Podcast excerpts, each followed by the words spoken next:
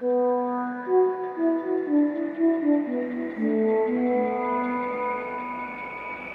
on, everybody.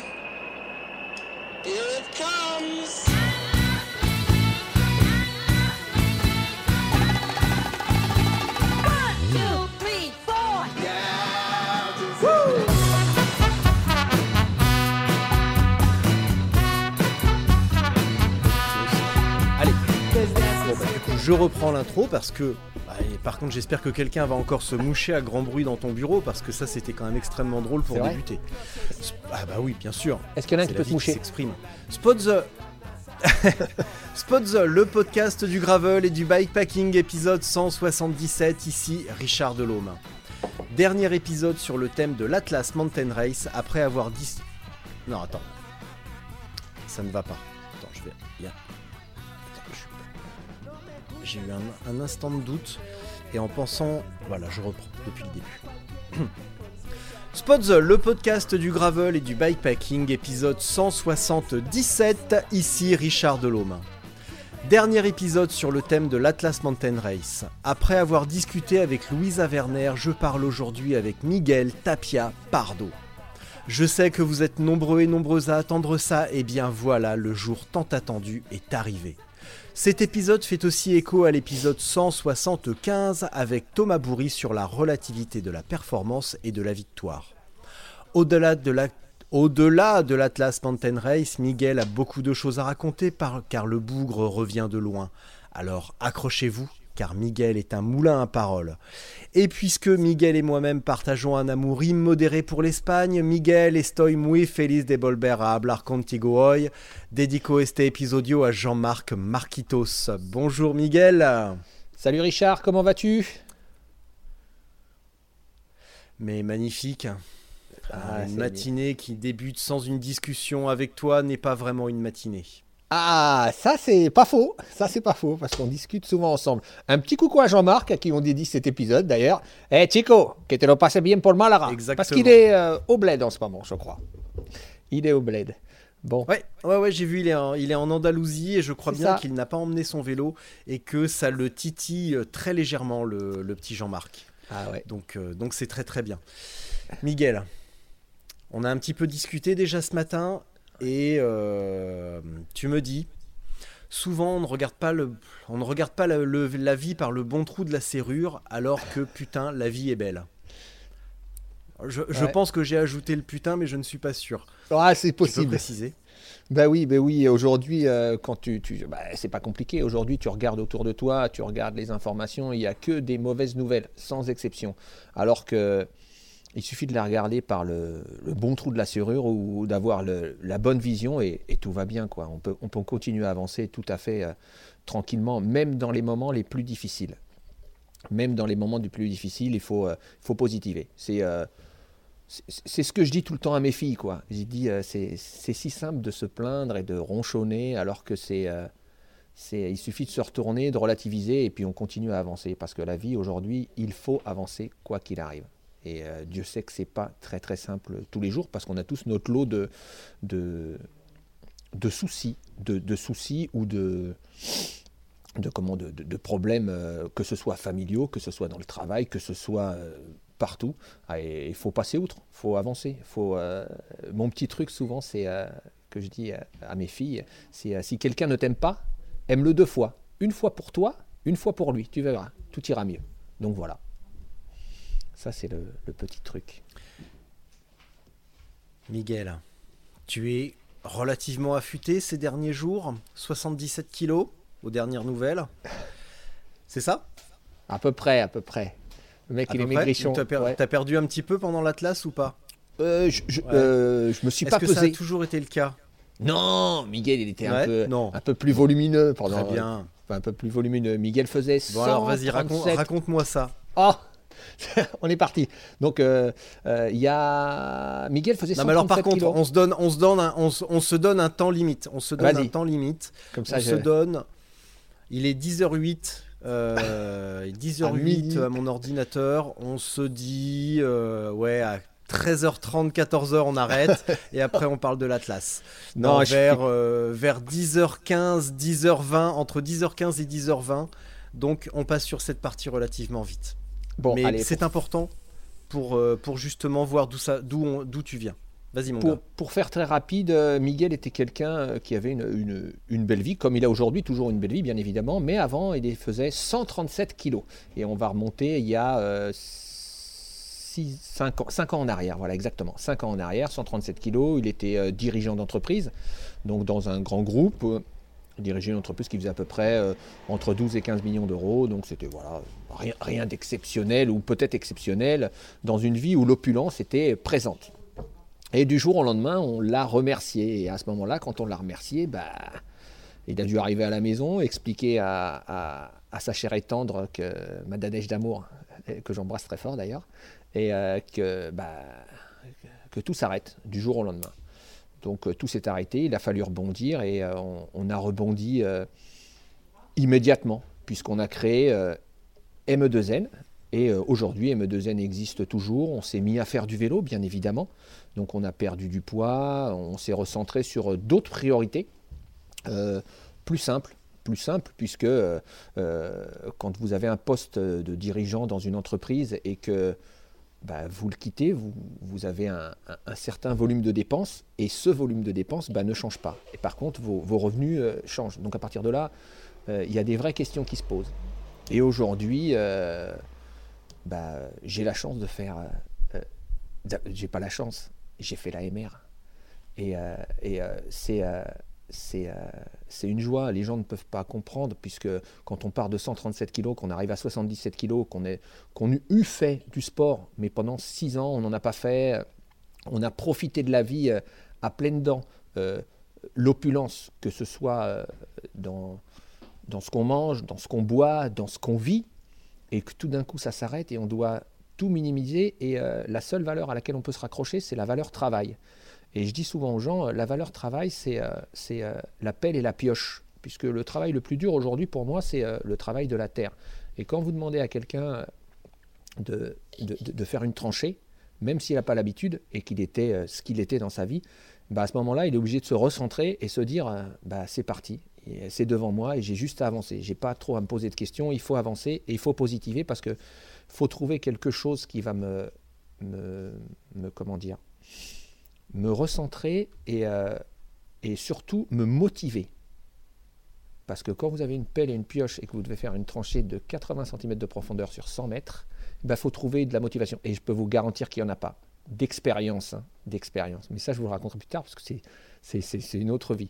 Donc à partir de là, il faut positiver. Il faut tout le temps positiver, quoi qu'il arrive. Tout le temps sortir euh, par, euh, par la petite voie qui va bien et, et avancer. Et, euh, et l'AMR, le, je, l'ai retrouvé euh, dans l'AMR parce que, parce que j'ai vécu une expérience, euh, pour moi, extraordinaire. J'ai rencontré une autre famille, puisque chaque fois que je vais dans des épreuves, je- j'estime que je vais rencontrer une famille, que ce soit euh, euh, Gravelman, que ce soit Race Cross France, que ce soit, je pourrais toutes vous les citer, toutes celles que j'ai faites, que ce soit l'AMR.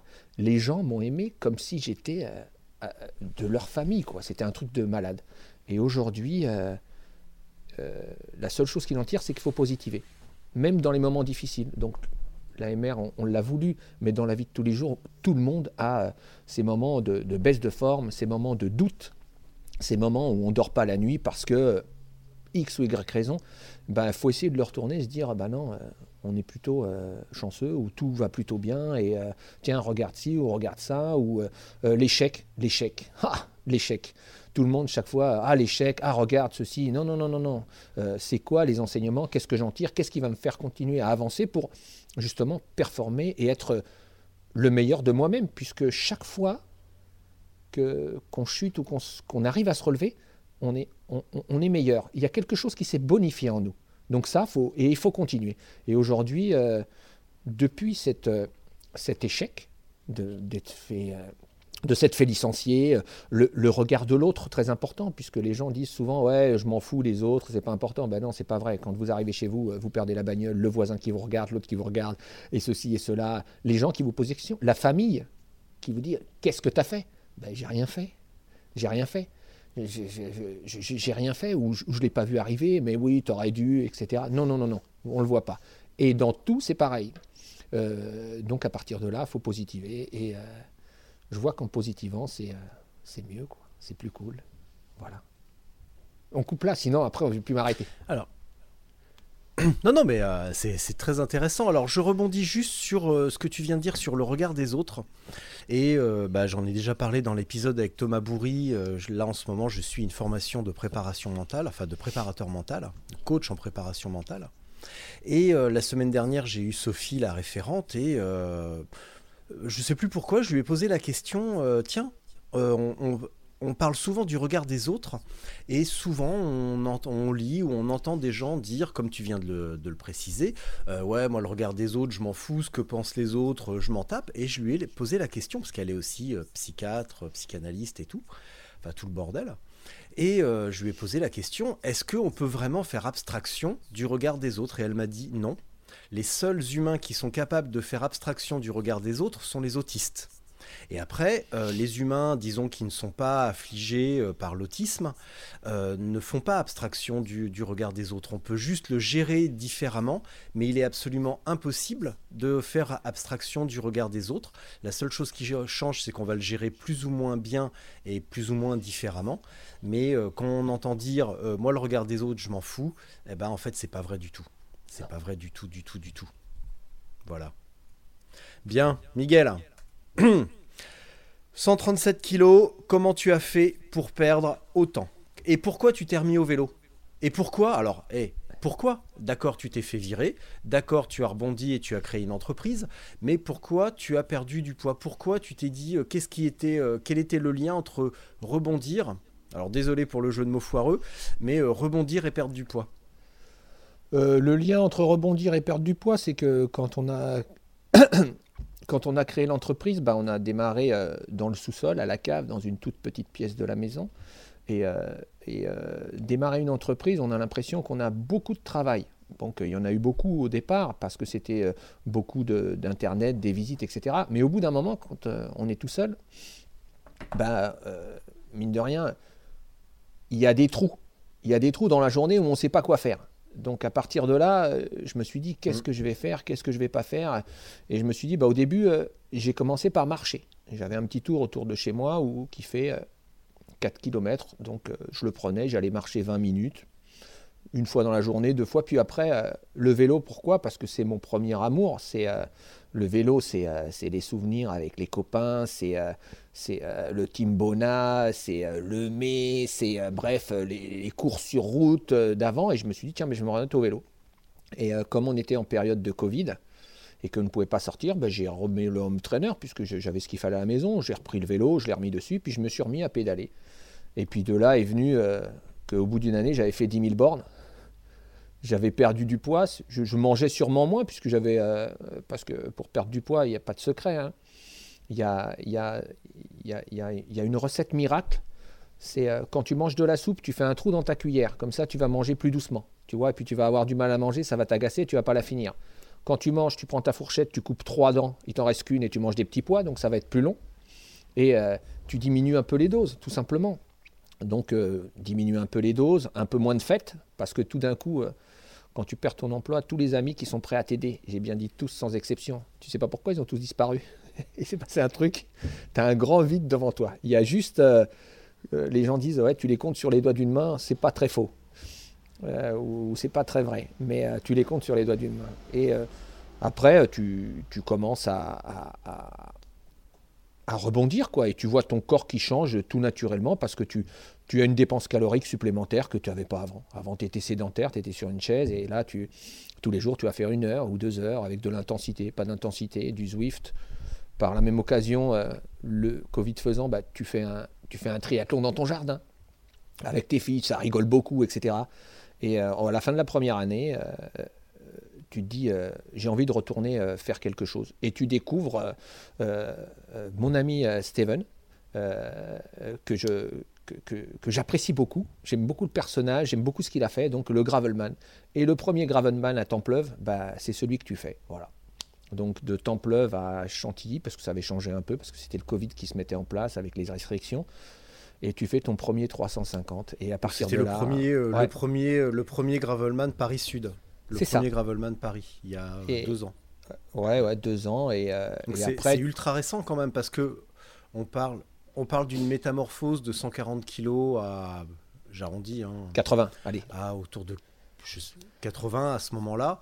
Euh, donc c'est, on parle de cette métamorphose, mais sur un temps euh, extrêmement court et un temps extrêmement rapproché, parce que le Covid et le premier Gravelman, c'est il n'y a pas si longtemps, c'était Ouais. il y a euh, deux ans Ouais. à peu près. Donc Et, et, le fameux, le premier où il a neigé.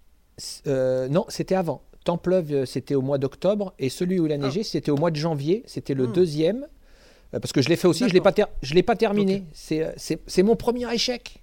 Mon Hmm. premier échec entre guillemets. Hein, c'est pas un échec, hein, c'est pas vrai. hein. Euh, c'est euh, mon, mon premier euh, où je me suis mis dans l'inconfort et j'ai pas voulu me dépasser parce que euh, euh, j'avais pas de disponibilité mentale puisque j'avais passé une journée, j'avais passé, j'avais prévu de le faire en deux jours et il fallait que je rattaque une troisième journée pour le finir et pour moi il était hors de question d'attaquer une troisième journée. J'étais à 40 km de chez moi, donc Nadège est venu me chercher. Je lui ai dit viens me chercher. J'ai dit je continue pas. J'ai dit euh, c'est pas la peine sinon euh, pour retourner au boulot etc. Ça va être trop ça, ça va être trop compliqué. Ça prend des ampleurs que je ne voulais pas et je m'étais fixé des limites.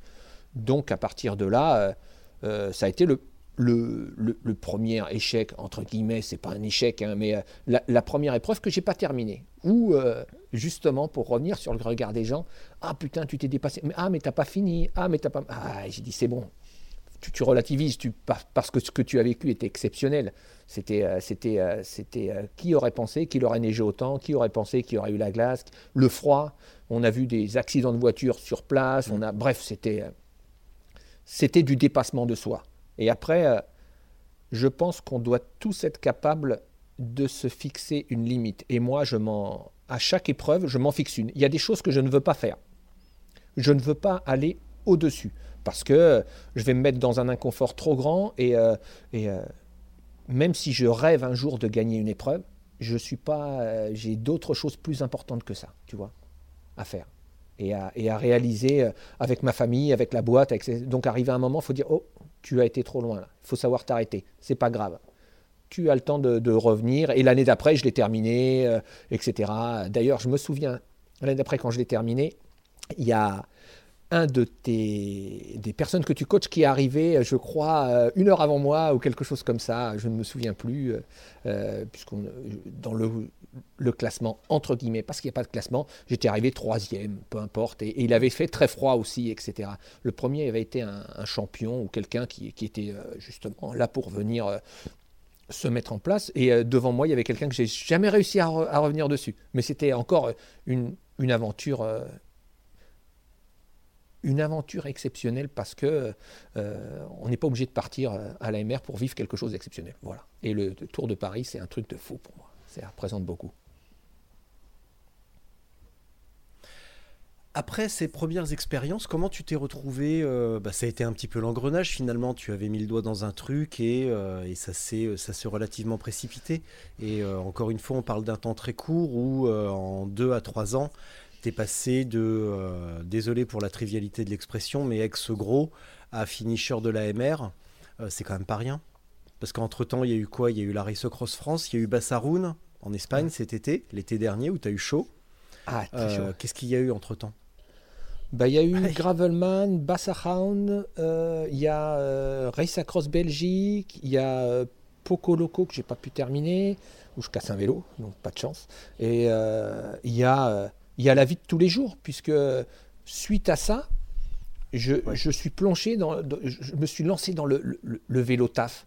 Bah, tu viens au boulot, tu repars au boulot, tu viens. Je sais pas si c'est bien ou pas bien, mais je veux dire, euh, pas dans, dans le fait d'améliorer ta vie. Non, non, par plaisir de vélo, quoi. Le déplacement qui te plaît, tu vois des choses différemment, euh, tu, tu te sens mieux quand tu arrives. Je sais pas, j'ai entre 12 et 18 km pour venir au, au boulot. Bah, tu arrives le matin et c'est pas grand chose, mais tu as passé trois quarts d'heure, tu prends ta douche, tu es tout de suite quelqu'un d'autre. Et, euh, et, ben, les kilomètres se font, et puis euh, mettre les roues de mon vélo euh, là où j'ai pas l'habitude d'aller, euh, c'est un, pour moi c'est un plaisir. Donc oui, euh, l'AMR, euh, la Race Across France, euh, que j'ai pas terminé d'ailleurs, euh, et euh, euh, les, les Gravelman, les Gravelman où j'ai euh, j'ai beaucoup appris. Parce qu'en fait, euh, euh, comme l'AMR, c'est un enseignement. On apprend des choses sur soi. On, grandit à chaque fois sur, euh, le, fait de euh, comment repousser tes limites, comment, euh, comment préparer ton vélo, qu'est-ce que t'emmènes. C'est un apprentissage const- constamment de l'apprentissage. Et ça, c'est. j'adore ça, quoi. J'ad- J'adore ça, j'adore ça, j'adore ça. C'est. c'est la chance de rencontrer des gens que tu n'as pas l'habitude de voir. Et surtout en vélo, tu es perçu autrement. Et, je ne sais pas, il doit y avoir euh, euh, de l'endorphine en moi qui, se génère euh, à bloc, une drogue exceptionnelle. Et, euh, et, j'aime ça. quoi. J'espère que j'aimerais pas trop ça pour pas aller trop loin. Quoi. Juste être capable de, se limiter. Je viens de regarder en même temps les, résultats de la Race Across Belgium, parce que je me souvenais plus si tu avais fait le 1000 ou le 500. Alors, regardant le 1000, je ne t'ai pas trouvé dans les, dans les premiers, euh, dans, le, haut du classement, et j'en profite pour saluer euh, Patrick et euh, Johan, évidemment, ainsi que Steven, bien entendu.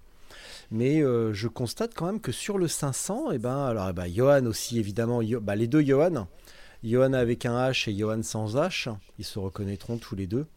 Et toi, tu es donc arrivé septième à seulement, entre guillemets, euh, 5h52 de Johan Dercourt. Et c'est pas mal du tout quand même. C'est pas mal du coup du tout parce qu'en plus sur cette euh, ce euh, sur cette petite tranche, bah, il y avait quand même une certaine densité. On voit que euh, Jonathan le troisième arrive 3h07, Rudy 3h56, Julien 3h28, Gaëtan 3h32 et toi et, toi 3h 5h52. 5h32, 5h52. Christophe est arrivé 6h17, puis Ludwig 6h21.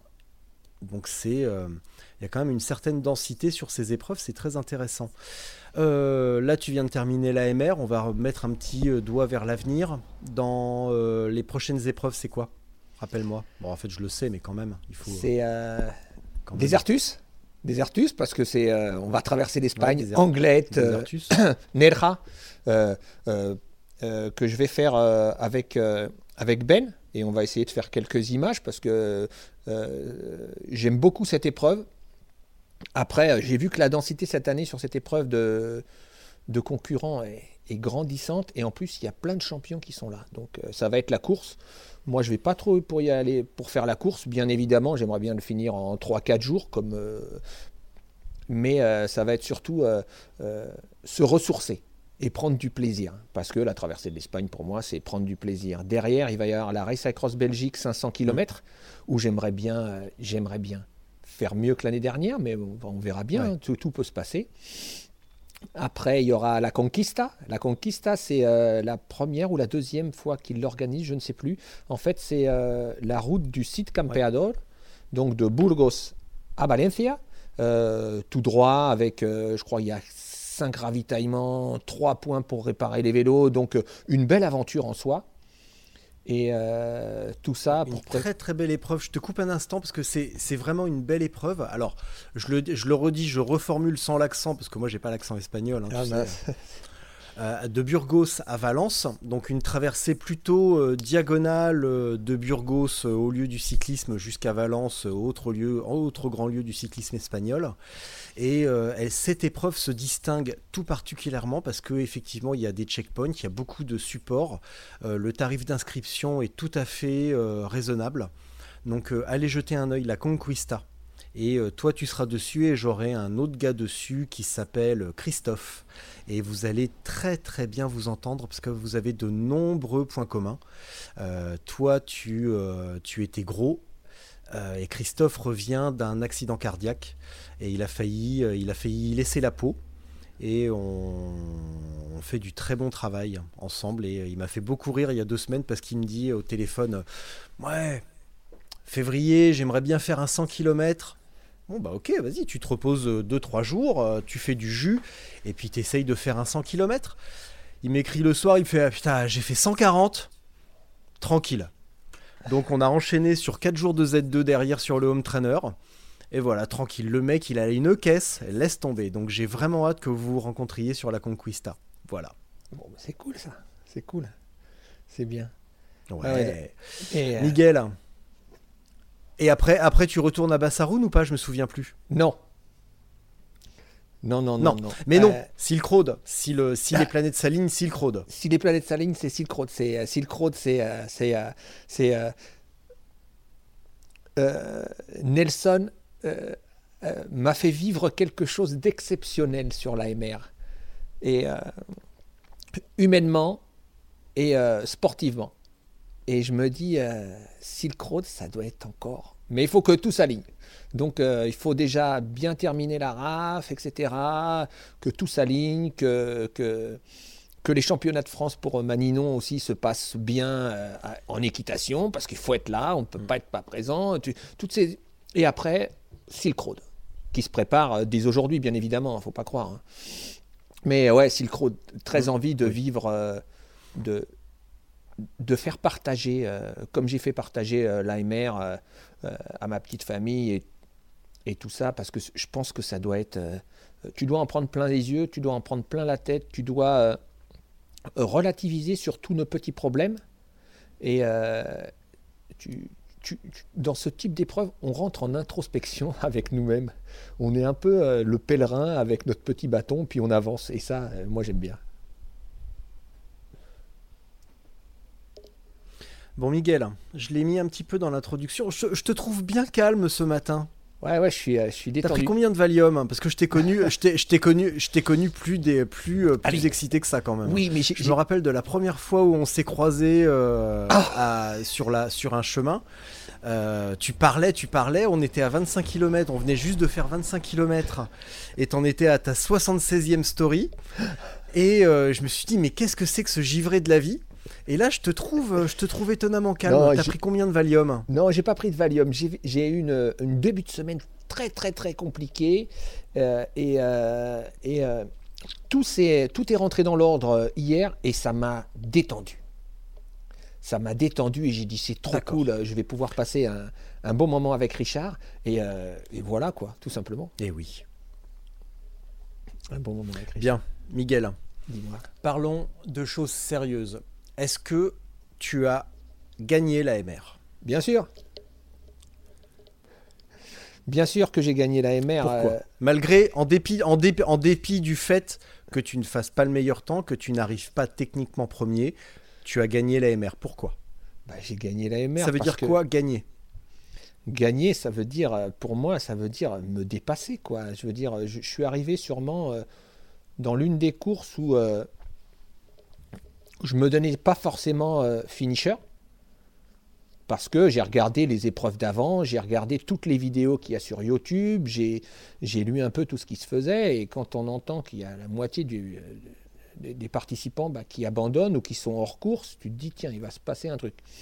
Et surtout, euh, quand tu entends que si tu es hors course ou que tu abandonnes, il faut que tu te débrouilles. Donc ça veut dire qu'il y a une deuxième épreuve qui se prépare derrière. Et moi, je suis arrivé au bout. Tant bien que mal. Et, euh, et après, euh, la satisfaction, c'est euh, pourquoi j'ai gagné la MR Parce que j'ai rencontré la team francophone. Quand je suis arrivé là-bas, à l'hôtel, j'étais un peu perdu. Et donc, je monte mon vélo, je prends ma chambre, je redescends. Et là, qui est-ce que je rencontre? Steven. Et tout de suite, on se saute pas dans les bras, mais pas loin pour moi. Je me dis, putain, quelqu'un que je connais, ça y est, je suis sauvé. Et il me dit, viens avec nous. Je suis parti manger avec eux. Et là, j'ai rencontré la team francophone. Donc, Victor, Anatole, Steven, et tous les autres dont j'ai oublié le prénom. Et, euh, et après, euh, pendant la course, bah, j'ai pu faire euh, du, du Miguel, c'est-à-dire j'ai aidé du monde. J'ai Victor qui avait des soucis, de, par exemple, de cervical. Au bout d'un moment, j'ai dit Mais putain, mais t'es bête, Miguel, t'as du, du taping. Dit Viens, je vais t'en mettre sur le. Ici, ça va te retenir un minimum, etc. J'ai euh, j'ai réparé un pneu. J'ai réparé un pneu dans le désert. Qui aurait réparé un pneu dans le désert? L'anecdote, je passe euh, à pied, puisque j'ai marché pendant 3 heures pour faire 18 km, ça c'est le petit plus. Et au détour d'un arbre à l'ombre, je vois un mec euh, dépité, avec le vélo démonté, le pneu, la chambre à air, en train d'essayer de le regonfler en. Comment s'appelle? En tubeless. Donc euh, avec une pompe. Et je peux vous dire que les petites pompes qu'on emmène, ça ne fonctionne pas. Et tout de suite, dans ma tête, il y a un truc qui s'est fait, puisque j'avais une cartouche. Et, euh, et je me suis dit, est-ce que je l'aide Ou est-ce que je passe mon chemin et euh, je lui, lui regonfle pas son pneu? Il ne saura pas, ça se verra pas. Et puis, il n'y a que moi. Et, Et, c'est comme quand vous avez un petit ange et un petit démon, quoi. Ben, c'est pareil. Et ben là, tu te dis, ben non, j'ai une cartouche, c'est pas grave, je vais aller l'aider. Et là, j'arrive et il me dit, euh, j'ai dit, je peux t'aider, parce que vu que je parle pas anglais, alors on, on s'est compris parce qu'il baragouinait un peu l'espagnol. Et à ce moment-là, j'ai dit, laisse-moi faire. Et je lui ai démonté son pneu, je l'ai replacé correctement, j'ai pris ma cartouche, je l'ai gonflé, il a claqué. Et à la fin, il dit, ah merci, merci, merci. J'ai dit non, non, j'ai dit pas de merci. Je dis quand tu, je serai dans la, dans, ennuyé ou en panne, j'ai dit je compte sur toi pour venir me, me rendre l'appareil. J'ai dit et à l'arrivée tu me fileras une bière. Voilà. Euh, j'ai euh, qu'est-ce que j'ai qu'est-ce que j'ai rien que ça c'était c'était énorme quoi. Je veux dire alors que normalement tu dois laisser le concurrent se débrouiller. Et euh, après, j'ai fait la course avec une famille, puisqu'en fait, euh, euh, j'ai fait la course avec les mêmes personnes, puisqu'on s'est croisés avant, après. Et, aujourd'hui, on a un rapport tout particulier avec ces gens-là. Voilà, euh, euh, que ce soit Victor ou les autres, euh, bah, on, échange un peu. Je sais qu'il va faire une épreuve prochainement. Peut-être que j'irai, peut-être que j'irai pas. les filles que j'ai rencontrées, les, filles que j'ai rencontrées, j'ai des, américaines et des anglaises et une qui s'appelait Lechuga, c'est son nom. en espagnol, ça veut dire la laitue. C'est marrant. Elle m'a emmené dans un lit de rivière où elle s'est trompée.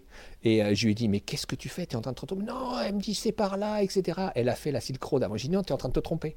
Donc j'ai fait demi-tour et on s'est retrouvé un peu plus loin. Elle me dit, oui, tu avais raison et tout. J'ai dit, mais je te l'ai dit, je te l'ai dit, ma poulette, c'est pas par là, c'est de ce côté-là.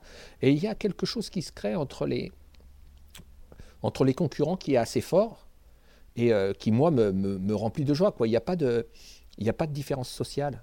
Il n'y a pas de différence de, de, de couleur de peau ou de, ou de personnes. Euh, quand j'ai monté le Tel Wet Pass, j'étais avec un, Asiatique.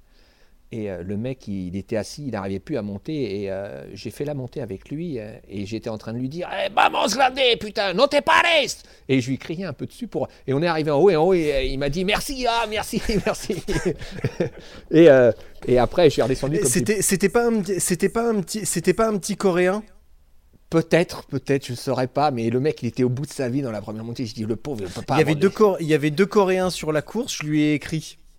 Et, j'ai dit, mais putain, mais c'est pas possible. On a, je lui ai crié un, peu dessus. ce matin, c'est horrible. Ouais. Et je lui ai crié un peu dessus. Vas-y, je te laisse continuer. Je lui ai crié un peu dessus, puis on est arrivé en haut, et puis après on est reparti chacun, et je l'ai pas revu, mais euh, c'était, euh, c'était, euh, c'était ça. Et puis j'ai gagné la MR tout simplement parce que j'ai fini et que euh, je ne me donnais pas gagnant au départ. Et, euh, parce que pendant les deux premières heures, quand je regardais mon compteur et que je voyais les watts que je développais, j'ai dit Putain, Miguel, tu as un vélo à 25 kg, tu es à plus de 300 watts, voire même des fois 350, et ça roulait vraiment vite. J'ai dit On va revoir euh, nos prétentions à la baisse. J'ai dit Lève le mmh. pied parce que ça, va être encore très, très, très, très long. Et, et en fait, ça a été long je peux vous le dire. Mais qu'est-ce que c'était, euh, qu'est-ce que c'était, euh, qu'est-ce que c'était bien. J'en rêve encore d'ailleurs. Je crois que j'étais, je suis encore un peu là-bas. Ah ouais? Ouais. Ah ouais, je suis encore un peu là-bas. Euh, tu, te dépasses, tu passes, tu passes dans des, dans des moments difficiles que tu arrives à, à, surmonter. Le dernier jour, j'ai redémarré à rouler à 3 heures du matin. Et ben à 3 heures du matin, je me suis mis à pleurer et j'arrivais pas à m'arrêter jusqu'à 6 heures. Jusqu'à 6 heures du matin, je n'ai pas pu m'arrêter. Je, putain, je me parlais tout seul. Je dis, mais qu'est-ce qui t'arrive? Qu'est-ce qui se passe? Et je pense que c'est l'émotion de savoir que j'allais terminer qui était arrivée à ce moment-là. Et euh, pour sortir de là, euh, ben, il y avait du téléphone. J'ai appelé mon, mon, binôme de luxe, mon cousin José, avec qui je fais un peu de vélo de temps en temps. Et euh, comme il démarre de très bonne heure le matin, je sais qu'à 5h30 dans la voiture pour aller sur ses chantiers à Paris, etc. Le fait de l'avoir appelé, il m'a dit mes deux ou trois bêtises qu'il a l'habitude de me dire euh, euh, en espagnol, tout ça. J'y ai dit, putain, tu m'as fait du bien. J'ai dit, et tout de suite, ça s'est arrêté. Et je suis reparti, puis je suis arrivé à la fin. Et je veux dire, on a vraiment des passages difficiles euh, je ne parle pas des blessures, hein, mais euh, des passages, on va dire, euh, mentales. Et ça, le fait de, trouver ces petits moments, euh, les trois mots qu'il m'a dit, le sourire, le machin, et je lui ai dit putain, je suis au bout de ma vie, mec. Il me dit ah bon, et qu'est-ce que tu vas faire? Je dis bah je vais continuer à pédaler, j'ai pas le choix. Mais je dis qu'est-ce que ça me fait du bien de t'entendre? Qu'est-ce que ça me fait du bien? Juste ça. Et, euh, euh, ça m'a permis bah, d'arriver au bout avec une cheville blessée. Je vous raconte pas la rage de dents que j'ai eue pendant deux jours. Bref, et on est capable de passer outre ça. Donc euh, ouais, ouais, j'ai vécu une expérience et je me suis encore, euh, bah, je me suis dépassé quoi. J'ai été, euh, un, peu plus loin que j'ai l'habitude d'aller. Et tout ça dans le contrôle. Je dis bien dans le contrôle parce qu'arrivé à un moment, je, me raisonne. Et ma sœur, mon père, ma mère, ma femme, mes filles, je leur dis, je, je ne dépasserai pas une certaine limite. Quand je vois dans toutes les courses d'ultra-distance que ça tombe parce que ça s'est endormi, euh, euh, ça chute parce qu'on s'endort sur le vélo, dis, moi, je ne veux pas que ça m'arrive. Donc, arrivé à un certain moment, bah, je m'arrête et je dors, ou je me... mais je ne passerai pas ce... Je, ne pourrai pas performer. C'est-à-dire, euh, demain, gagner l'AMR, même si j'en avais les moyens, alors que je ne les ai pas, ben, je ne pourrais pas, parce qu'arrivé à un moment, je m'arrêterai. Parce qu'il faut dormir, il faut récupérer, il faut pour passer une belle épreuve. Et pas ouais, faire, euh, euh, faire, faire l'andouille et se mettre en danger. Il n'en est pas question pour moi. Quoi. Voilà. Justement, pendant l'épreuve, euh, bon, nous, on t'a, beaucoup suivi sur le, groupe WhatsApp Bistro Gravier. On a beaucoup vibré, on a beaucoup rigolé et, c'était super agréable de, bah, de t'avoir sur le groupe en lui-même pour avoir tes impressions. Euh, quand tu me laissais un audio ou, euh, ou n'importe quoi, je faisais une copie vers le groupe et on avait tes, on avait tes sensations en direct. Euh, que s'est-il passé quand tu as commencé à avoir la cheville un petit peu fracassée et, et, éga- et pareil pour la rage dedans? Que s'est-il passé avec ces deux, ces deux aspects-là, ces deux blessures? Parce que le reste, globalement, c'est bien passé. T'as pas eu de problème mécanique, t'as pas souffert des fesses, t'as pas souffert des cervicales. Mais par contre, la cheville et les dents, visiblement, ça a été un problème. Surtout la cheville, parce que là, tu souffrais vraiment. Ouais, Tu as vraiment euh, souffert de la cheville. Ouais, ouais, ouais. Euh, les dents, euh, j'ai eu une rage de dents à un moment, je sais pas pourquoi.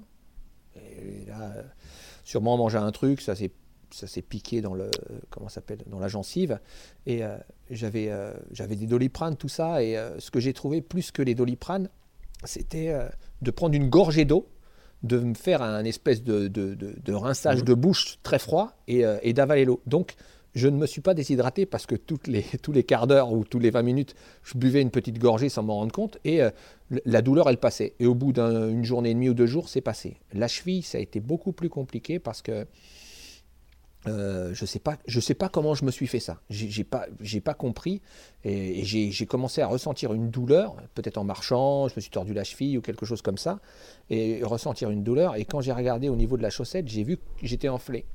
Et euh, à ce moment-là, j'étais avec, j'étais avec Victor. Et euh, je dis putain, j'ai mal à la cheville, j'ai mal à la cheville. Euh, il me dit qu'est-ce que tu fais? Je dis bah, je vais continuer à pédaler, mais j'ai sûrement pédalé différemment. Et euh, j'ai continué à pédaler jusqu'au soir. Et le premier soir, euh, quoi, le troisième soir, quand on a dormi, euh, Victor me dit Tu ne regardes pas ta cheville Je lui dis Tu sais, c'est comme tout. Si je baisse ma chaussette et je regarde, je vais commencer à avoir peur. Tant que tu ne vois pas ce que tu as, tu n'auras pas peur. Et, quand je me suis déshabillé, ben, à ce moment-là, j'ai regardé et j'ai vu comment c'était enflé. J'ai dit, ben mon Dieu. Et euh, là, je me suis massé un petit peu, sans crème, sans rien. J'ai dormi. Le matin, je me suis mis un, un tape pour essayer de, de, de, diminuer un peu la douleur et de faire une espèce de massage. Et euh, je suis reparti.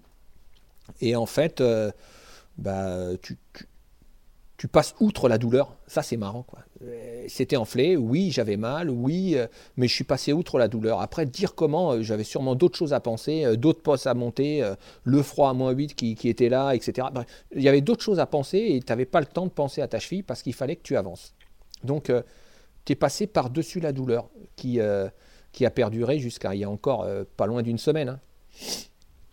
Et, et, Mm. et tu te dis, euh, ouais, le corps, c'est une machine de fou, quoi. C'est, euh, on est passé outre la douleur.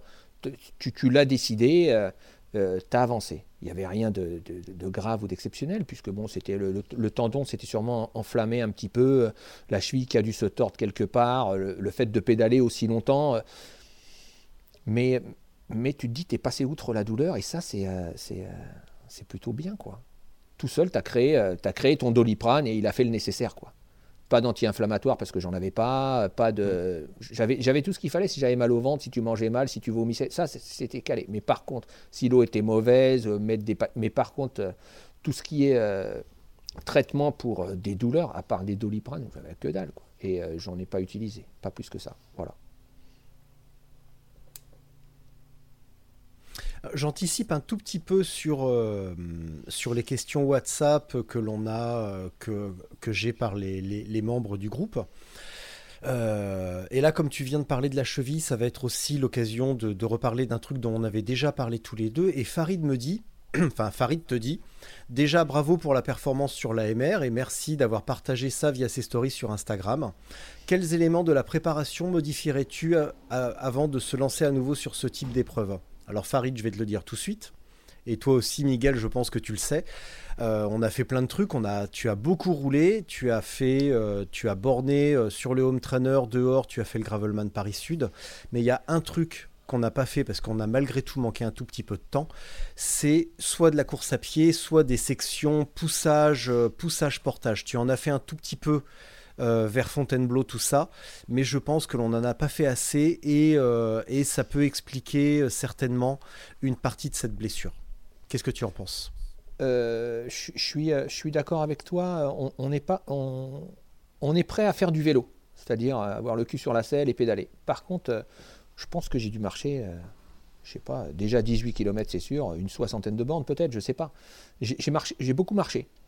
Et on n'est pas prêt à pousser un vélo de 22 kg euh, pour passer un, un chemin de, on va dire, euh, de trail, parce que c'est ça, hein, de nuit, avec des cailloux en montée, en descente, pendant, je sais pas, peut-être 5 bornes en montée et 5 bornes en descente. On n'est pas prêt. On n'est pas prêt. Et on n'est pas prêt à pousser euh, le vélo dans le sable pendant 18 km. On n'est pas prêt. euh, euh, je veux dire, physiquement, oui, mais après, euh, tous les muscles qu'on n'a pas l'habitude de travailler, ben là, il se passe un truc. Et là, c'est difficile dans le dos, c'est difficile au niveau des épaules, les bras, euh, parce qu'on n'a pas l'habitude. Quand on passe le- la Colonial Road et qu'on doit passer les ponts effondrés, il y a des endroits, c'est de l'escalade. J'ai bien dit de l'escalade. Et, et là, on, est, et on doit utiliser, on doit faire de la varap, quoi. Et donc, euh, c'est un peu, c'est un peu compliqué quand on n'a pas l'habitude. On a de très fortes jambes, on a des genoux, ils sont au top, on a tout ce qu'il faut, les mollets. Mais par contre, tout le haut du corps, il y a un truc qu'il n'a pas l'habitude de faire. Donc, c'est vrai qu'on n'y pense pas, mais ça fait partie de la préparation euh, sûrement à venir et à faire, de, de, Mm. de travailler toute cette partie-là. Ouais, on a, on a fait de la PPG comme tout le monde. Euh, on, a fait, euh, on a fait du gainage, on a fait du haut du corps, plein de trucs. Mais c'est vrai qu'on n'a peut-être pas suffisamment anticipé la partie euh, escalade d'une course de vélo. On n'a peut-être pas suffisamment préparé le côté descente en rappel et prise de risque, cliffhanger et tout ça d'une course de vélo. C'est vrai. On a donc il va falloir alors bah là pour cette année c'est râpé parce que euh, les, occasions de faire ça euh, euh, ne se représenteront certainement pas. Déjà sur, sur Desertus et même sur, même sur la Silk Road si tu y vas, je pense que c'est il n'y a pas le même degré de, de folie. Mais c'est un truc à maintenir. Et même pour des épreuves euh, en France ou à l'étranger, bien entendu, euh, qui sont réputées pour leurs difficultés, vraiment, je vous encourage toutes et tous qui écoutez à aller courir, à vous trouver un- une section cassée, euh, des marches, de prendre le vélo chargé, d'aller faire des montées de marche avec le vélo sur l'épaule, à pousser, à faire des répétitions, simplement pour, pour s'habituer à ça, parce que c'est un gros choc quand même. Miguel, tu en penses quoi? Oui, oui, oui. Faut, en fait, faut être très polyvalent. Et euh, nous, cyclistes, euh, ce qu'on aime, c'est faire du vélo. Mais, mais une aventure comme l'AMR, euh, faut, être, faut être capable de marcher, faut être capable de, faut, être, faut être un, MacGyver, quoi. Je veux dire, faut être capable de tout faire, de se sortir de n'importe quelle situation. Donc, faut les avoir éprouvés avant, ou tout du moins essayer de les anticiper pour, pour ne pas arriver bah, et découvrir. Euh, le truc dans les épreuves, c'est euh, ne pas découvrir ce qui va t'arriver, l'avoir déjà réalisé plus ou moins difficilement, mais l'avoir déjà réalisé pour dire oh mais j'ai l'habitude, même si tu ne l'as pas trop, mais euh, te rassurer pour, euh, pour, pour aller de l'avant quoi. Surtout ça.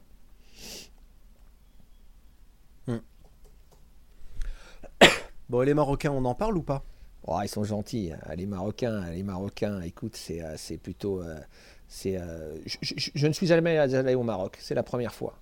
Euh, ils ont la main sur le cœur. euh, je ne sais pas si c'est le fait d'arriver en vélo. des anecdotes, j'en ai à foison, mais je vais vous en raconter deux. La première, c'est quand je suis arrivé au CP3. J'arrive au CP3 et j'ai ma, ma, mon, espèce de multiprise dynamo, je ne sais pas comment ça s'appelle, où on vient brancher les, euh, pour, euh, pour rebrancher justement euh, le téléphone, etc., qui ne fonctionnait pas. Donc je sors du CP3, j'arrive à la première pompe à essence à droite, je gare le vélo, je sors mon couteau et je me dis c'est la prise qui doit avoir un faux contact. Donc qu'est-ce que je fais? Je démonte la prise. Je démonte la prise, ni une ni deux, je la coupe en quatre morceaux, je regarde ce qu'il en est et je vois que le fil s'est dessoudé. Et là, je me dis, merde, il faut que je trouve une solution. Donc, je vais voir le pompiste et euh, j'ai dit, euh, bonjour, euh, vous n'avez pas un, fer à souder ou, euh, Et il me dit, euh, allez voir au garage en face. Donc, je prends mon vélo, je vais voir au garage en face. Il y a un monsieur qui arrive avec, pour vous décrire le personnage, il avait trois pulls. Sur les trois pulls, il avait trois trous. Il avait un bonnet sur la tête, bref. Et avec un, petit bidon, il arrive et un, pantalon à pince. Il me dit bonjour. Euh, j'ai dit bonjour. J'ai dit euh, j'ai des problèmes. Il me faudrait me faire une soudure. Il regarde comme ça là et, euh, il s'en va. Il revient avec un fer à souder orange tout neuf. Et dans l'autre main, il avait euh, de l'étain. Donc moi, je prends la prise. euh, Je lui dis euh, je vais le, je, faire. Il me dit euh, non non, je vais le faire. Ok. Donc je, prends le, le- petit connecteur d'une main, euh, le fil de l'autre, et je les mets ensemble comme ça, comme vous voyez, tout près là. Et à ce moment-là, qu'est-ce qu'il fait? Il, a fait il me brûlait les doigts, parce que c'était très marrant, il me brûlait les doigts, et je dis, parce qu'il tremblait tellement. Et on arrive à faire cette soudure. Une fois qu'on a fait cette soudure, bah, je prends, je remets ma prise dessus, je remets le scotch, je scotche tout ça, parce que j'avais du Chatterton, et, euh, je vois que ça fonctionne correctement, donc rassuré. Et je vais le voir et je lui dis, euh, euh, combien je vous dois? Et il me regarde et il me dit non, c'est le cœur. Je dis putain, le cœur. et, euh, et le cœur, le cœur. Et je dis non, c'est pas possible. Donc qu'est-ce que je fais? Je sais c'est bien ou pas bien. Je prends euh, 20 dinars et je lui donne. Et le mec, je lui mets dans la poche et je lui dis ah merci, merci, vous me, vous me sauvez. Et à ce moment-là, je pars. Je retrouve mon, mon Victor un peu plus loin. On fait le chemin ensemble, arrive la nuit. euh, J'étais avec Victor et un, autre Belge aussi, très fort, très fort quoi. Il finit, devant moi, on a mangé ensemble, je sais plus qui c'est. Et euh, on arrive la nuit et à ce moment-là, euh, on n'avait pas mangé, il était euh, 10 heures du soir, euh, nuit noire. Et Victor, il me dit, on sort de la trace et à 2 km, il y a un restaurant, on va pouvoir manger. Donc on arrive à ce fameux restaurant qui n'existait pas, bien évidemment. Donc on arrive dans un marché et les marchés euh, au Maroc, c'est un- une, enceinte en béton où il y a des espèces de cabanes et, et un îlot central. Donc on arrive, on fait le tour, personne, tout noir, tout fermé. Et au bout, on entend des voix, donc on se dirige vers trois personnes. Et à ce moment-là, avec Victor et l'autre on, leur dit, ben voilà, on cherche à manger, le restaurant, ils nous disent, tout est fermé. Ah bon? Bon, et ils nous voient qu'on est vraiment dans le désarroi et qu'on est vraiment mort de faim. Et à ce moment-là, il sort trois galettes de pain, des galettes de pain rondes à eux. Il nous en donne deux, il nous dit, tenez, c'est pour vous. Ah. Eh ben, on vous doit, non, non, tenez, allez manger, etc. Et en même temps, il y a un de ses collaborateurs qui a été dans cet îlot central et qui est en train de crier à la fenêtre, au premier étage, à quelqu'un qui sort la tête, ils sont en train de se parler et, il nous dit euh, allez le voir. Donc on va le voir et à ce moment-là, la personne descend, on ne le voit pas descendre bien évidemment, il ouvre deux grandes portes en acier, il était 11 heures, et il nous ouvre une supérette. Il y a une supérette qui s'est ouverte pour nous spécialement à 11 heures du soir. C'était un truc de malade. Et à ce moment-là, nous, on a fait les vrais Européens. Euh, donc, euh, allez, l'opulence, c'est pour nous. Sardines, thon, pain, coca, euh, jus, euh, je sais pas quoi. Bref, on avait de quoi donner à manger à tout le village, je crois. C'était terrible. Donc, euh, on lui demande où est-ce qu'on peut dormir. Et à ce moment-là, il nous dit, vous pouvez dormir sur le côté euh, de, l'îlot. Et qu'est-ce qu'on fait? Donc on arrive avec nos vélos, on s'installe, on s'assoit par terre avec Victor, la troisième personne reste debout et on prépare notre repas royal. Et à ce moment-là, donc on ouvre le pain, on ouvre les boîtes de sardines et de thon, on met ça dans l'intérieur du pain. Est-ce que arrivé arriva on a tous les chats du coin errants qui sont arrivés. Donc on s'est retrouvé avec une vingtaine de chats autour de nous, mais pas des chats comme chez nous. hein. Vous savez, ces chats qui vous regardent et qui vous disent euh, Ben, Je vais te manger toi avant de manger la boîte de sardines. Et tout d'un coup, vous devenez un peu plus tendu. Ce ne sont que des chats. hein. Et euh, donc le ça s'approche, on le repousse, on le repousse, on le repousse, sans compter que derrière, il y a leurs cousins, les chiens errants, qui arrivent aussi en même temps, parce qu'on n'avait pas l'un sans l'autre. Donc à ce moment-là, on se retrouve avec les chiens, les chats autour, etc. Ça, devenait, euh, ça, devenait euh, euh, un, peu difficile à, gérer, parce qu'il fallait pousser les uns les autres. Donc on prend une petite boîte qui était vide, on la jette au milieu, ils vont au milieu, et tout d'un coup, on voit les chats qui, les chats qui viennent dessus. Quand il y a un chien qui a voulu s'approcher, le chien avait peur des chats. J'ai dit, putain, on n'est pas en Europe là. Là, il y a un truc qui se passe, on n'a pas l'habitude. Donc à ce moment-là, on finit de manger comme on peut. On voit une bâche derrière. Victor me dit, on va dormir derrière. J'ai dit, non, les chats, ils vont nous saouler toute la nuit. C'est pas possible, c'est impossible. Et là, il fait le tour pour essayer de trouver. Et quand il est parti, il y a un monsieur qui est venu avec une mobilette bleue et des liserés blancs dessus. Il se gare au milieu de la route et il avait le casque assorti. Il enlève son casque, il la pose sur sa mobilette et il vient nous voir et euh, il nous dit euh, Moi, je suis François. Ah bah bonjour, bonjour. Euh, on cherche pour dormir quelque part euh, et tout d'un coup, euh, on, échange quelques mots et on le voit partir. Et il, revient et au moment où il revient, il nous dit Vous me suivez? Ouais, ouais, bon écoute, on te suit. Et on l'a suivi sur 250 mètres. Il nous, arrive- il nous amène sur une espèce de maison blanche qui était là-bas. Et on voit une personne sortir avec une djellaba et, et les, euh, les chaussures à Aladdin, les babouches. Et, à ce moment-là, euh, il y avait une sérénité sur son visage qui était, euh, qui était, tr- c'était bluffant quoi. Et il, il- nous dit, c'est mon frère. Et son frère vient vers nous, il nous serre la main, bonjour, bonjour, et il va vers une porte qui était en face. Il ouvre la porte, on voit un couloir, il nous dit de mettre les vélos à l'intérieur. Derrière, il ouvre une deuxième porte, et là, on voit une pièce où il y avait des matelas avec des couvertures, des coussins, et il nous dit, vous allez dormir là. Et euh, le François, là, nous dit, et en plus, vous avez de la chance, il se retourne, et vous avez la tilée, pas la télé, hein, la tilée. Et j'ai dit, ouais, il est, il est minuit ou une heure du matin ou deux heures, on va regarder la télé. Donc, euh, euh, ces deux personnes nous montrent les toilettes, etc. Et je, je regarde Victor, j'ai dit, je vais aller les voir, je vais leur demander ce qu'on leur doit ou ce qu'on leur doit pas. Et je vais les voir et je lui dis, on vous doit quoi? Et ils nous disent, rien, c'est le cœur. Et je dis, putain, j'ai dit, ça fait deux fois dans la même journée. Je dis, c'est pas possible. Donc à ce moment-là, euh, très européen, euh, je vous dois combien? Non, non, non, ils sont partis, ils voulaient rien. Donc on prend, euh, je, crois que c'est, je regarde, je sors un, billet de 200 qui représente 20 euros, je leur donne, ils étaient à une joie, ils me disent fermez le vélo, etc. Ils sont partis rechercher des couvertures neuves dans des, dans, des sacs pas ouverts, quoi. Je veux dire, et, et nous les ont déposés. On s'est installé avec Victor, on s'est regardé, on s'est dit putain, mais chez nous ça ne pourrait pas nous arriver. On aurait demandé en Europe à quelqu'un qu'on était dans la même situation ou qu'on avait besoin d'eau ou quoi que ce soit, dans la bouteille d'eau, il aurait mis des pierres et il nous aurait jeté la bouteille d'eau pour voir ce qui se passait. Et c'est là où on, voit que bah, euh, l'être humain est bon, quoi. Le- Les gens sont gentils. euh, euh, et ce qui, ce qui est le paradoxe dans tout ça, c'est que moins ils en ont, plus ils vous en donnent. C'est terrible. Donc ouais, c'est c'est euh, c'est- plein d'anecdotes comme ça qui me font, euh, qui me font dire euh, j'adore j'adore ce sport, quoi, parce que j'ai vécu une aventure exceptionnelle. Oui, j'aimerais beaucoup gagner, mais si je gagne tout ce que j'ai vécu derrière là, je pourrais pas le vivre. C'est pas possible. C'est pas possible. Donc, ouais, ouais, j'ai de quoi écrire un livre et 12 films avec l'AMR. Bref, euh, Nelson est un tour opérateur de luxe. euh, où tout le monde ne pas peut pas vivre l'aventure, mais euh, c'est vraiment un tour opérateur de luxe.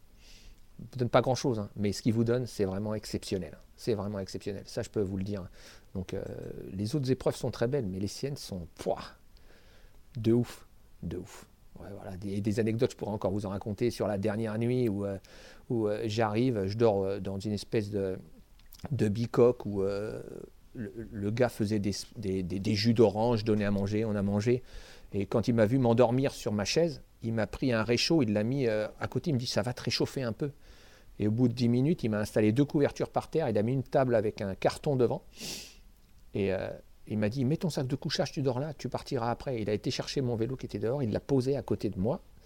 Et euh, il avait mon téléphone en train de charger à l'intérieur de son espèce de guitoune, pareil, qui ferme avec des grandes portes. Et il m'a dit T'inquiète pas, je vais te poser ton téléphone à côté de toi avec ta batterie externe et tu vas pas avoir de soucis.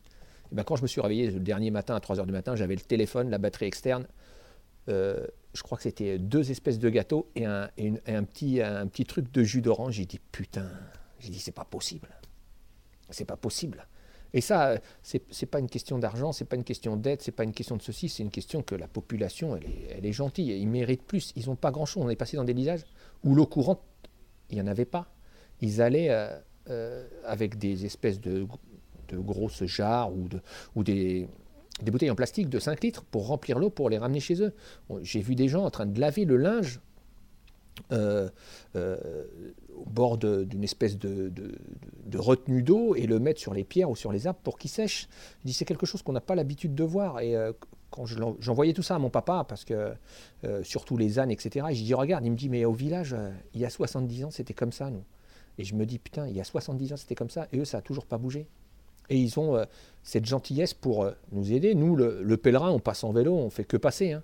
Donc, ouais, l'aventure a été de fou. Quoi. Ça fait dix fois que je dois le dire, mais c'est c'est vraiment de fou. Quoi. Voilà.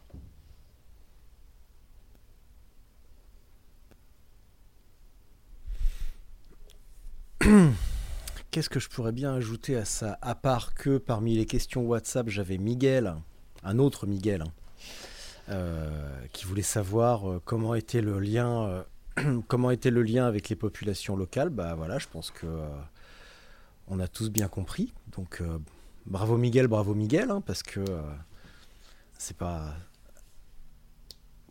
Qu'est-ce que tu aurais changé sur ton vélo?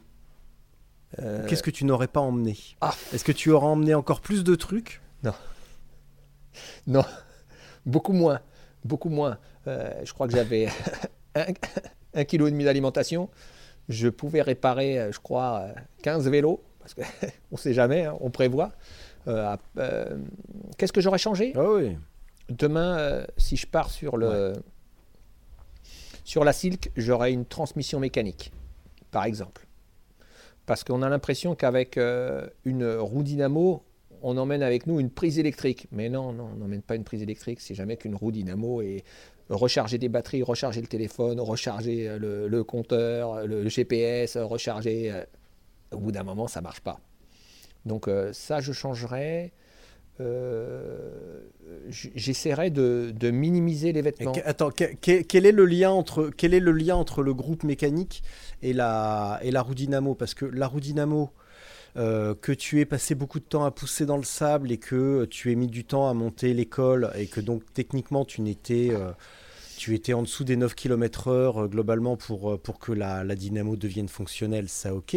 Mais quel est le rapport avec la, avec la transmission? Euh, Aujourd'hui, j'avais une trans. Visiblement, tu étais en, en AXS. Ouais, euh, bah, j'ai emmené euh, deux batteries. Ouais, vas-y. J'ai emmené, bah, emmené deux batteries. j'ai essayé de la recharger un soir, mais quand on arrive aux bases de vie où on passe, parce qu'on on- on dort trois heures grosso modo, hein, et ben, pendant ces trois heures, on branche, et quand on en arrive et qu'on voit notre batterie qui est débranchée sur le côté, parce qu'on a, ils n'ont pas 50 prises, quoi, ben, on se rend vite compte que c'est euh, c'est un, un doute de ne pas arriver au bout, parce que si demain le- l'AXS ne fonctionne pas, et euh, avec l'AXS on tient euh, une journée et demie, grosso modo, sur ce type d'épreuve. Et, et- et ben deux batteries, il faut après la remettre sur, le, sur la dynamo, et pendant que vous chargez ça, vous ne pouvez pas charger autre chose, parce que faut le mettre en charge, quoi. Donc voilà, c'est pour ça que le mécanique me donnerait à moi un peu plus de, de dispo mental, quoi, tout simplement. Et surtout à emmener moins de choses. Il se passe quelque chose, euh, la casse, etc., qui peut arriver, hein, bien évidemment. Bah, euh, changer un câble ou tendre un, un ressort, je pense que c'est possible. Sur la XS, le truc, il lui arrive un truc, vous le regardez dans le blanc des yeux et puis euh, on n'a plus qu'à pleurer. Même si ça fonctionne très bien et j'en suis très satisfait, puisque je, je fonctionne qu'avec ça. Mais pour avoir, euh, être plus tranquille, et euh, la roue dynamo, euh, la prochaine fois, elle ne servira que pour le téléphone. et le, le comment s'appelle le, le GPS. Parce que même si les GPS ont 17 heures d'autonomie ou 15 heures d'autonomie, il faut les recharger au bout d'un moment. Et quand vous les rechargez, il faut de- vraiment lui donner toute la puissance Mm. qu'il y a dans la dynamo pour le recharger rapidement. Et la dynamo, le- son- son- la principale chose à faire, c'est la nuit, vous ne pouvez pas recharger. Quoi. Donc les nuits faisaient à peu près 12 heures, vous utilisez l'éclairage tout le long, pendant 12 heures, puisqu'à 8 heures il faisait nuit, jusqu'à 8 heures le lendemain matin. Mais Donc il faut vraiment penser à, à ça. Je changerai ça, j'emmènerai moins de vêtements aussi, par exemple. Puisque j'ai utilisé un seul cuissard, j'en ai emmené deux. Euh, des euh, des sous-vêtements thermiques, j'en emmènerai euh, toujours deux. Euh, des sous-vêtements d'été un peu filet de pêche, j'en emmènerai un. Des vestes, j'en emmènerai moins. J'ai emmené quatre vestes. Le mec, il a emmené quatre vestes. Il les a toutes utilisées, hein mais euh, avec deux, ça fait l'affaire. Bref, il a, emmené ses doutes. Il a emmené ses doutes, il a bien chargé son truc. D'ailleurs, c'est. euh, mais euh, sinon, après, si, l'alimentation, j'emmènerai plus. On doit trouver sur place ce qu'on a besoin, puisque là, j'ai fait la course avec, à base d'omelette marocaine avec une vache qui par-dessus. Et, euh, et on fait euh, 1300 bornes, puisque c'était le repas du matin, du midi et du soir. Donc voilà, l'omelette marocaine, euh, c'est très bon. Et demain, en Kyrgyzstan, ce qu'il aura fera exactement l'affaire, puisque notre corps, je pense qu'il il passe dans un autre mode de- de- d'alimentation et euh, il doit consommer moins de calories, hein, je pense. Voilà.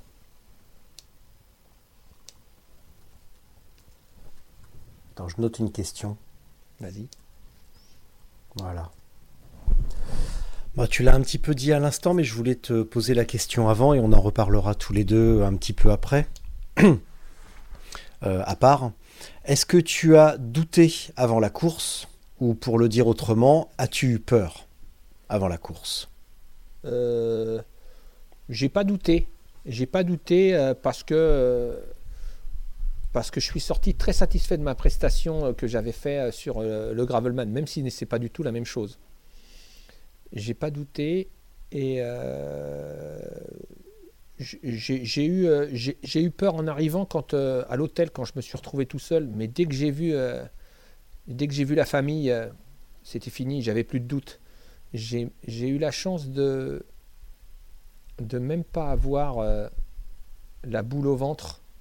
Tu sais, cette boule au ventre quand on est au départ et on se retrouve quand même à 250 euh, au départ. Et j'ai pas eu euh, de boule au ventre euh, à ce moment-là. Donc c'était plutôt, plutôt sympa. Le départ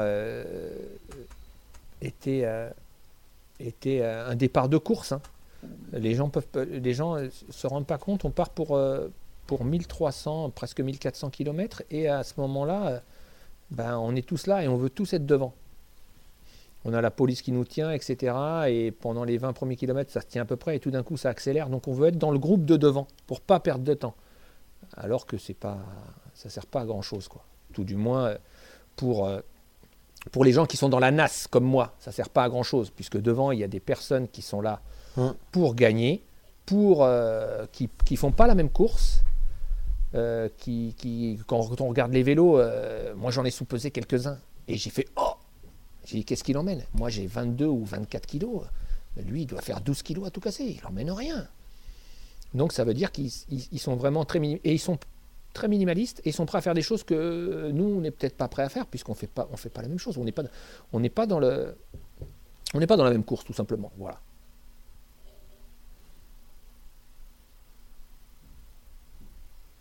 Ça veut dire quoi on n'est pas dans la même course?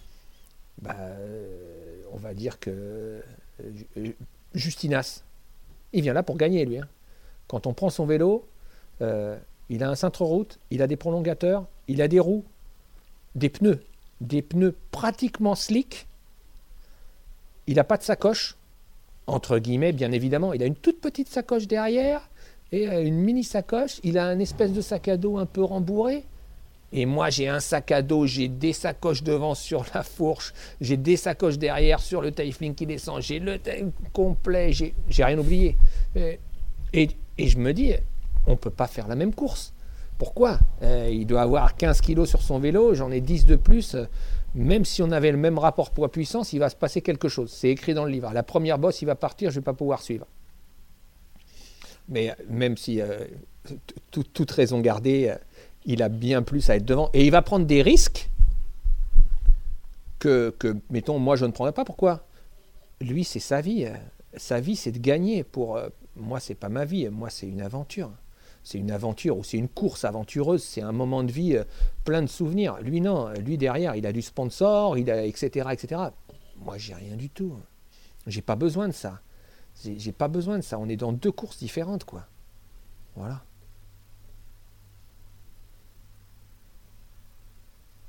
Vous étiez 250 au départ. Combien sont à l'arrivée? 117.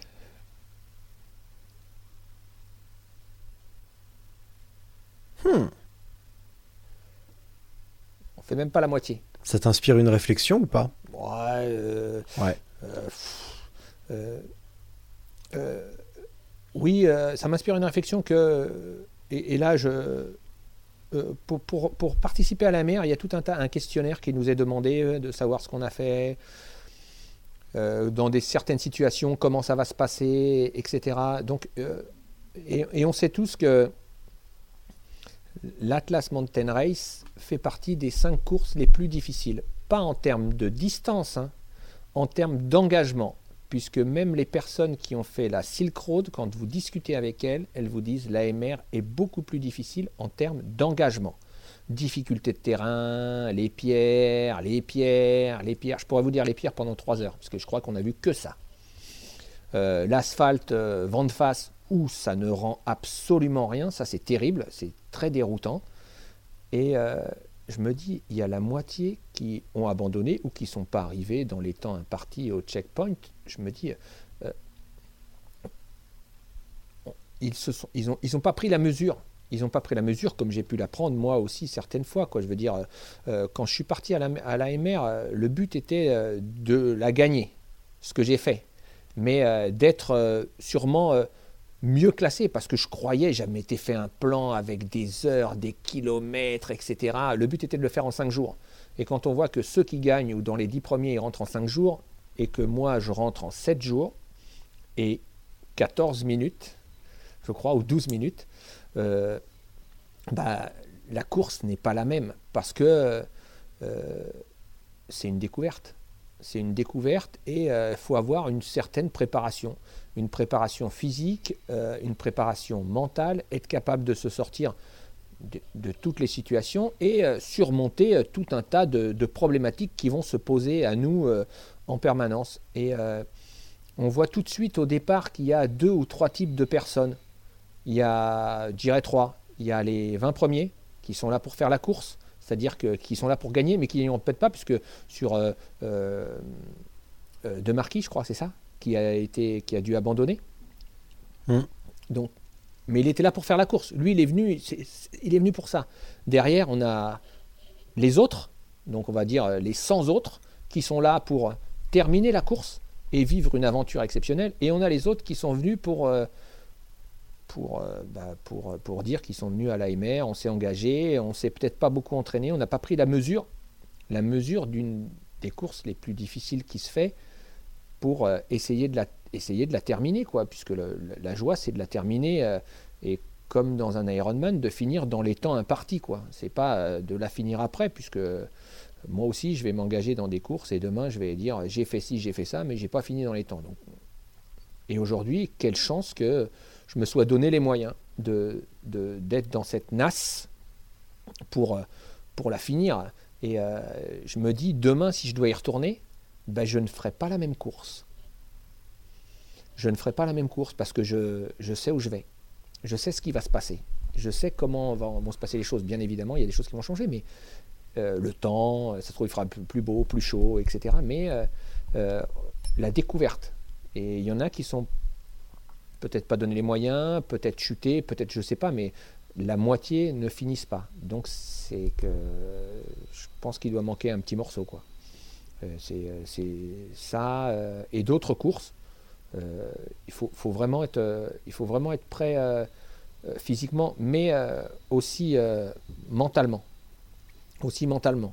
Parce que se coucher à moins 2, se réveiller à moins 6, monter sur le plateau à moins 8, euh, c'est avec 20 bornes de montée. hein. Ça, c'est vraiment difficile. Et vous êtes tout seul, hein, c'est la nuit. hein. Il n'y a personne pour vous aider. Hein. C'est pas la peine d'appeler. euh, On n'appelle personne parce que le réseau marche pas. Euh, donc, faut, faut vraiment prendre sur soi et passer euh, dans, un monde de, on- médite un peu. On médite sur soi-même. Et ça, c'est, on grandit. Je pense qu'on grandit. Voilà.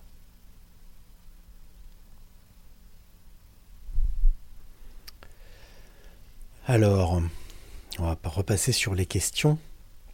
Louis nous dit On voit une tendance avec des épreuves toujours plus longues, plus difficiles. Est-ce que réussir à terminer cette épreuve lui a donné envie de voir plus loin? Au contraire, est-ce qu'il considère que c'est un peu un maximum?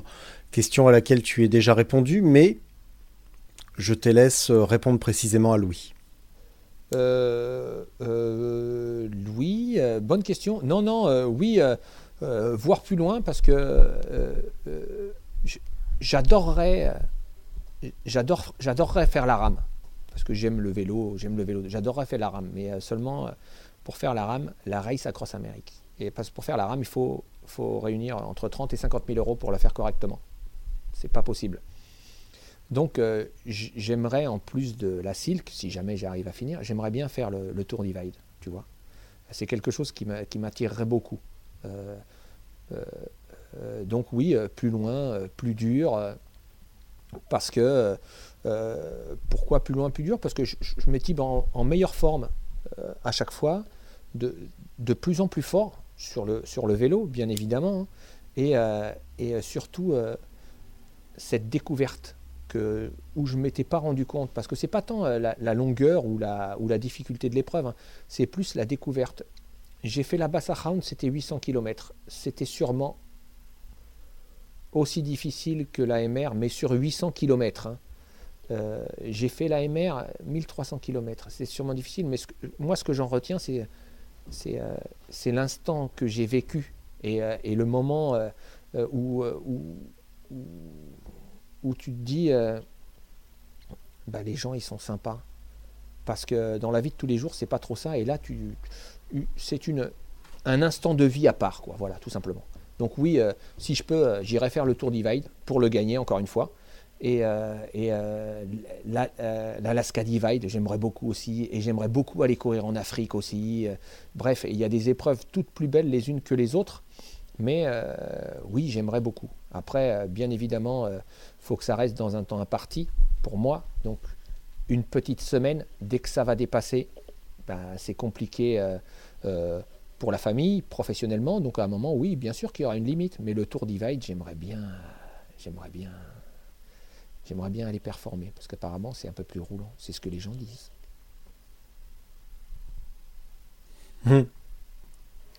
Alors, Régis me demande comment euh, tu fais abstraction des douleurs, tu y as répondu. Euh, Gilles me demande si tu as réussi à vendre des fenêtres aux Marocains, Si tu as quand même profité pour faire un petit peu de business. Bien évidemment Non, euh, je vends pas de fenêtre. Ah. Je vends de la porte de compartimentage, de la porte coupe-feu. M2N, je vous invite à aller sur le site, allez un Bah peu de oui. pub.